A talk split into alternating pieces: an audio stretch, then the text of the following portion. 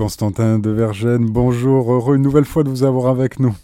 Bonjour Olivier, bonjour à tous. Pour avancer dans cet hebdomadaire et cette semaine, vous nous faites part d'un point sensible. Hein. Depuis bien des années, l'Église est critiquée pour son attitude durant la Seconde Guerre mondiale. Et vous faites le point à France catholique avec votre numéro consacré à l'Église, au secours des Juifs, dites-vous. Oui, cela fait euh, depuis maintenant 80 ans que l'Église traverse ce qu'on pourrait appeler un, purgatoire mémoriel. Euh, pourtant, écrit euh, Guillaume Zeller, qui signe ce, dossier hein, pour France catholique, entre le récit d'une France unanimement résistante et celui d'une France bovinement collabo, eh bien, se cache l'histoire d'une Église en France partagée entre le souci de préserver ses brebis en priorité et celui de venir en aide à la manière du bon samaritain. Alors, nous avons donc décidé d'aborder cette période avec les lunettes euh, de la vérité, les lunettes euh, de l'historien, euh, pour signifier que les priorités des pasteurs furent certes divergentes, mais beaucoup d'entre elles témoignent de l'impératif de charité des prélats catholiques. il n'y a d'ailleurs, c'est assez ironique, que les catholiques pour l'ignorer ou pour refuser de le voir d'ailleurs. Euh, le 16 juillet dernier, le grand rabbin de France, par exemple, à Corsia, euh, avait demandé que soit lue dans toutes les synagogues de France la lettre de protestation à la rafle du Veldiv qui avait été signée par monseigneur euh, Jules Saliège, qui est d'ailleurs en couverture du, du, magazine, en août 1942. Les Juifs sont des hommes, les Juifs sont des femmes, avait-il écrit. Tout n'est pas permis contre eux, contre ces hommes, contre ces femmes, contre ces pères et mères de famille. Ils font partie du genre humain, ils sont nos frères comme tant d'autres. Un chrétien ne peut l'oublier. Et comment expliquer que les catholiques n'osent pas se ressaisir de ce qui pourrait être un motif de fierté?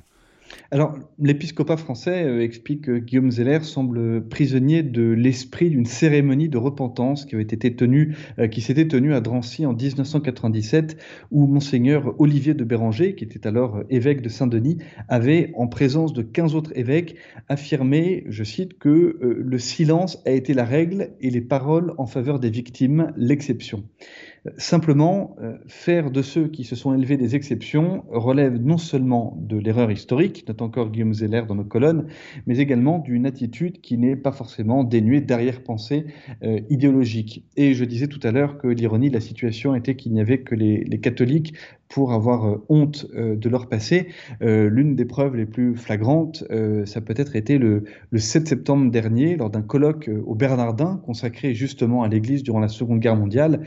Serge Klarsfeld, qui est président de l'association des fils et filles de déportés, dont le père a été tué à Auschwitz, a ainsi déclaré qu'il existait une dette immense à l'égard de l'Église et dette qu'il aimerait que notre pays, la France, reconnaisse partage et mette en lumière plutôt que de la laisser dans l'ombre par préjugés anticlérical.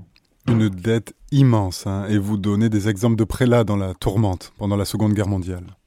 Oui, nous avons euh, retenu euh, ceux qui ont été décrétés juste parmi les nations hein, par le mémorial israélien de Yad Vashem, euh, mais il faut souligner que d'autres ont agi sans qu'ils soient honorés par ce mémorial et que cela n'enlève rien à leur action. Hein, à l'image, par exemple, de monseigneur Bruno de Solage, qui était recteur de la cathode de Toulouse. Alors, parmi les prélats, il y a évidemment monseigneur Saliège, hein, dont on a parlé à l'instant. il est l'auteur donc de cette lettre publique d'août 1942 euh, alors, ce qui est intéressant de, noter, c'est que tous les évêques des grands évêchés français euh, se sont illustrés. Euh, Lyon avec monseigneur Gerlier, Nice avec monseigneur Raymond, l'archevêque de, Marseille. et puis, dans les figures qui ont eu un destin singulier, je propose aux auditeurs de, Radio Maria de s'arrêter un instant sur la figure de monseigneur Gabriel Piguet, qui est évêque de Clermont-Ferrand. il était pétainiste et il était aussi opposé aux Allemands qu'il nommait les ostrogoths motorisés. Et rapidement, il s'est investi euh, personnellement euh, dans les filières de soutien aux juifs réfugiés et il est arrêté en pleine messe de la Pentecôte en 1944 et il est déporté euh, à Dachau. et là, il faut se permettre voilà, de raconter un petit peu ce qu'a été son, ce qui s'est passé en, déportation, puisque c'est un des, un des épisodes les plus les plus spectaculaires, vous allez comprendre pourquoi, pour ce qui concerne voilà, des prélats qui ont été envoyés en, déportation, c'est que à Dachau, eh bien, Monseigneur Piguet va connaître ce qu'il a lui-même appelé le plus beau jour de sa vie, et l'histoire est, est, vraiment incroyable. À Dachau, Monseigneur Piguet a ordonné un séminariste qui lui aussi était déporté, Karl Leisner, qui depuis a été béatifié. Et là où c'est incroyable, c'est qu'il va l'ordonner clandestinement, dans, une, dans, les, ce qu'on appelait les, baraques de prêtres, et sans rien changer au rituel prévu par l'Église, alors qu'on est en, plein euh, dans euh, un camp de, de, prisonniers. Alors on peut aussi euh, citer la figure de monseigneur Théas, qui était évêque de Montauban, qui a été arrêté en 1944, détenu à Compiègne, et qui sera libéré par les Américains. C'est le moment d'une petite aparté ou bien d'un moment d'autopromo, si vous me le permettez, à ce Karl Leissner en question, si nos auditeurs veulent y voir d'un peu plus près. C'est un podcast à la série Nos amis les saints par Michel Atmayer. Et vous évoquez, nous sommes avec les saints, vous évoquez la figure majestueuse aussi du père Marie Benoît. Oui, le 16 juillet 1943, le père Marie-Benoît se retrouve devant Pie XII lors d'une audience. Euh, devant le pape, il expose un projet d'acheminement des fugitifs vers l'Afrique du Nord et demande notamment que soit éclairci le sort de milliers de juifs euh, déportés par la Gestapo. Alors, sans attendre que les rouages de la diplomatie vaticane se mettent en marche, euh, et soit dit en passant, une note d'un membre de la secrétaire d'État laisse entendre que l'audience a porté du fruit, le père Marie-Benoît continue son action. Alors, il faut dire qu'en 1940 déjà, hein, donc trois ans auparavant, euh, il mettait déjà en place des imprimeries clandestines pour fabriquer des faux passeports et des certificats de baptême. Euh, il a aussi mis en place des, filières vers la Suisse euh, et l'Espagne, puis vers l'Italie. En, 1943, donc, il participe au plan Donati et il le présente à Pie XII lors de cette, cette audience en juillet. Et il s'agissait d'exfiltrer 30 000 juifs vers l'Afrique du Nord par voie maritime. Alors, au total, à la fin de la guerre, euh, le père Marie-Benoît aura sauvé environ 4500 juifs.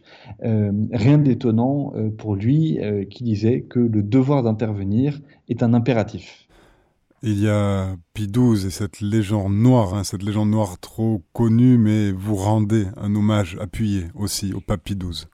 Oui, alors je renvoie les auditeurs de Radio Maria au numéro que nous avions fait il y a euh, quelques mois déjà avec euh, Johan X, hein, qui est euh, archiviste au, Vatican, qui a sorti chez Michel Lafon un livre qui s'appelle Le Bureau et qui montre l'action de, de XII envers les Juifs. Et il avait rappelé que toute cette légende noire est partie d'une pièce qui s'appelle Le Vicaire, qui a été créée à Berlin en 1963, et elle est alors l'œuvre d'un auteur euh, allemand euh, inconnu. Depuis, il aura écrit euh, d'autres ouvrages, mais à cette époque, Rolf Ossut, quand il écrit Le Vicaire, c'est sa première œuvre. et dans cette pièce, eh bien, euh, Pie XII, euh, qui est mis en scène, hein, c'est lui le vicaire, Pie XII reste sourd aux informations relatives euh, à l'extermination des Juifs. Alors, la pièce provoque un tollé et donne naissance à une légende noire, celle d'un Pie XII insensible au malheur des Juifs. La pièce a eu une grande postérité, notamment au, cinéma, puisque certains auditeurs de, Radio Maria l'ont peut-être vu au cinéma ou à la télévision, mais ça a été adapté en 2003 par Costa Gavras dans un film qui s'appelle Amen, avec notamment Mathieu Kassovitz. Uh. Pourtant, euh, il faut rappeler que la pièce ne surgit peut-être pas de nulle part. Euh, Erwin Piscator, qui assure la première adaptation à Berlin, est un pionnier du communisme allemand. Georges Samprun, qui signe l'adaptation française, est un membre éminent du Parti communiste espagnol. Et Michel Piccoli, qui joue le rôle du SS, qui tente de prévenir Pie XII lors de la, des premières représentations en France dans les années 60, eh bien, il était alors un compagnon de route de ce même Parti communiste. Alors, euh, pourquoi s'attaquer euh, à XII Eh bien, euh, peut-être parce qu'il était très sévère justement face au communisme et qu'il y avait là pour l'Union soviétique un moyen de déstabiliser l'Occident en déstabilisant une haute figure d'autorité morale. Un ancien membre des services secrets roumains, Ion Pacepa, avait révélé en 2007 que la pièce était bel et bien le fruit d'une manipulation du KGB, qui, sont, qui étaient plutôt les services soviétiques. Alors, si nous parlons euh, à nouveau de, de XII, hein, je me suis permis cette petite digression parce que vraiment la légende noire de, de XII est extrêmement euh, euh, forte et France catholique avait voilà, consacré tout un numéro pour essayer de, démonter cette légende noire qui ne correspond tout simplement pas à la réalité historique. Et, si nous parlons à nouveau de XII, c'est pour reproduire une, partie de son message radiophonique de Noël 1942 où il parle notamment, je cite, des centaines de milliers de personnes qui, sans aucune faute de leur part et parfois pour le seul fait de leur nationalité ou de la race ont été voués à la mort ou à une extermination progressive. Euh, on voit qu'on est loin, bien loin, donc, des clichés sur Pie Alors cette semaine, il y a ces sujets historiques hein, sur France catholique, mais un sujet plus sociétal aussi avec l'abbé Philippe de Metz que nous attendons sur les ondes de Radio Maria France, un sujet qui touche de très près cette génération, c'est la crise de la masculinité. Oui, nous l'avons euh, interviewé, hein, l'abbé Philippe de Mestre, qui est prêtre à Paris, euh, puisqu'il vient de sortir chez Artege un livre intitulé La voix de l'homme. Euh, alors la voix V-O-I-E, la voix de l'homme, paradoxalement, explique-t-il, la masculinité de l'homme se forge grâce à une fidélité à l'enfance car c'est enfant que l'on se forge des rêves de héros et de grandes figures que l'on admire. Euh, d'où le danger, euh, note-t-il, de la démystification généralisée, où Netflix, les smartphones et les réseaux sociaux se substituent aux mythes et laissent les enfants vides de tout rêve. Car le grand courage de l'homme, euh, explique toujours Philippe de Maistre dans France catholique, eh bien, c'est de se confronter à ses rêves d'enfant et de les intégrer dans sa vie. Or, priver un enfant d'imaginaire, c'est priver l'adulte qu'il sera de l'accomplissement, dans une mesure variable, de ses rêves et donc de le plonger dans une crise. Autre danger, euh, souligne-t-il, la disparition des rites de passage qui ont lieu à l'adolescence et qui permettent de passer de l'enfance à l'âge adulte. Et selon l'abbé Philippe de Mestre, par quoi sont-ils remplacés ces rites justement?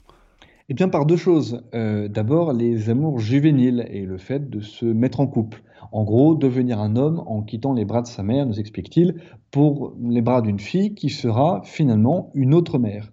Alors que euh, c'est l'inverse qui doit se passer, euh, explique-t-il. C'est parce que l'on devient un homme que l'on peut rencontrer une femme. Alors, autre, autre moyen, euh, autre substitution au, rite de passage que déplore l'abbé Philippe de Mestre, c'est euh, les, bandes, euh, les bandes de jeunes, les bandes d'amitié. non pas, explique-t-il, qu'il soit interdit d'avoir des amis, simplement, aujourd'hui, les jeunes garçons se légitiment entre eux par des rites qu'ils inventent. Mais il s'agit là d'une légitimation horizontale et non verticale qui serait celle d'une identité reçue par leur père ou par la société. Et l'abbé de Mestre rappelle hein, ce que propose l'Église. Oui, c'est effectivement un point abordé. Alors, il y a d'abord le scoutisme, qui n'est pas un mouvement d'église à proprement parler, mais qui est pour une très large partie euh, un mouvement catholique. Euh, le scoutisme est une belle école pour apprendre à gérer sa force, euh, et il en va de même pour les patronages d'ailleurs. un point très intéressant soulevé par l'abbé de Mestre, euh, l'Église ne passe-t-elle pas à côté des jeunes? Car, souligne-t-il, les jeunes à qui s'adresse euh, la pastorale des jeunes dans beaucoup de paroisses, eh bien, ces jeunes sont le plus souvent les 17-30 ans. Or, explique-t-il, euh, dans France catholique, c'est justement avant 17 ans qu'il faut agir. Ce sont les adolescents qu'il faut aider à devenir adultes et non les jeunes adultes qu'il faudrait aider à devenir, euh, eh bien justement, adultes, euh, puisque cela risque de les enfermer dans ce qu'il appelle un, un no man's land d'une éternelle adolescence. Et pour, euh, encore une fois, hein, faire un moment d'autopromo, ça ne va pas devenir récurrent, Constantin, mais l'œuvre des patronages est d'une importance, nous le savons. Et nous savons sur Radio Maria, à 18h50, nous avons le Tour de France des patronages, avec Geoffrey Laurent qui fait le Tour de France pour implanter des patronages ici et là. Rendez-vous à 18h50, mais retournons, pardonnez-moi, avec euh, l'abbé de Mestre, hein, qui éclaire dans la tradition biblique le rôle du Père. Oui, le Père, rappelle-t-il, euh, c'est celui qui bénit son enfant au nom de Dieu, qui le protège et qui se sacrifie pour lui et lui permet de s'engager dans l'âge adulte. C'est une transmission. Euh, mais pour cela, il faut que les pères se reconnaissent dans le Père avec un P majuscule. Euh, raison pour laquelle note toujours euh, le prêtre que la génération de 68, en rejetant Dieu, a rejeté aussi la chaîne de transmission père-enfant, ce qui fait que beaucoup errent sans direction, euh, ce qui est renforcé par la multiplication des familles monoparentales où le père a souvent moins de place dans la vie de l'enfant. Cette crise de la masculinité ne concerne pas que les laïcs, nous le voyons, elle, elle concerne aussi ceux qui se destinent à la prêtrise. Oui, l'abbé de Mestre le, déplore bien sûr. Hein. La crise de la masculinité entraîne la crise de l'engagement. Euh, si je ne suis pas conforté dans mon identité d'homme, euh, explique-t-il, euh, comment puis-je m'engager et donner ma vie par la prêtrise? Alors, euh, c'est vrai que cette conclusion peut, avoir l'air un peu, sévère, mais pour euh, les auditeurs de, Radio Maria qui liront l'entretien, le, ils verront que c'est un, entretien plein, plein d'espérance et qui, au contraire, donne des, clés euh, pour, on peut dire, une, refondation de la masculinité ou plutôt une défense de la masculinité dans une société qui semble tout du moins médiatiquement plus ou moins, enfin plutôt de plus en plus allergique à toute forme de masculinité. Le ton est donné dès l'édito hein, de France catholique de cette semaine, c'est le chant de l'espérance, hein, par Herméric Pourbré, pardon. Donc le ton est donné évidemment. Et vous concluez avec le Tour de France. Marielle, cette fois-ci, nous sommes dans l'heure avec l'unique basilique de la région, j'apprends. Oui, exactement. Notre-Dame de la Couture, euh, la tradition orale l'a fait dater du Xe siècle à la suite euh, de la découverte d'une statue de la Vierge. Hein. Comme souvent, euh, nos, éditeurs désormais vont se dire que chaque semaine c'est la même histoire. Et non, non, l'histoire varie chaque semaine selon les régions, mais c'est vrai que très souvent il y a toujours une affaire de, statue de la Vierge découverte miraculeusement. Alors, signe de, l'importance de cette basilique, le roi Saint Lui-même s'y est rendu. Euh, il y a une grande dévotion euh, populaire qui s'est développée euh, autour d'elle et elle devient une basilique sous l'impulsion du nonce apostolique de l'époque, qui est un, certain Giuseppe Roncalli, qui est tout simplement le futur Jean XXIII. Alors, il est à noter que si des auditeurs habitent non loin de, cette basilique et n'y sont jamais allés, ben, je recommande fortement qu'ils aillent la, la, visiter, notamment pour son, pour son intérieur, qui est absolument superbe. Constantin de Vergennes, vous avez parlé d'espérance et avec votre consentement, nous allons finir ce, par l'endroit où commence hein, France catholique, toujours par une belle prière à la Vierge Marie.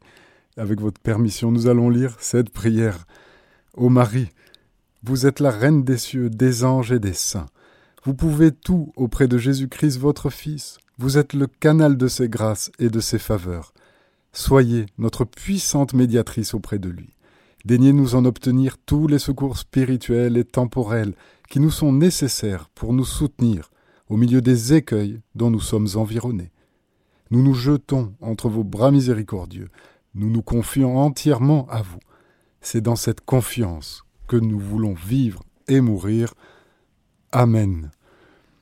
Constantin de Vergennes, merci de votre permission. Merci.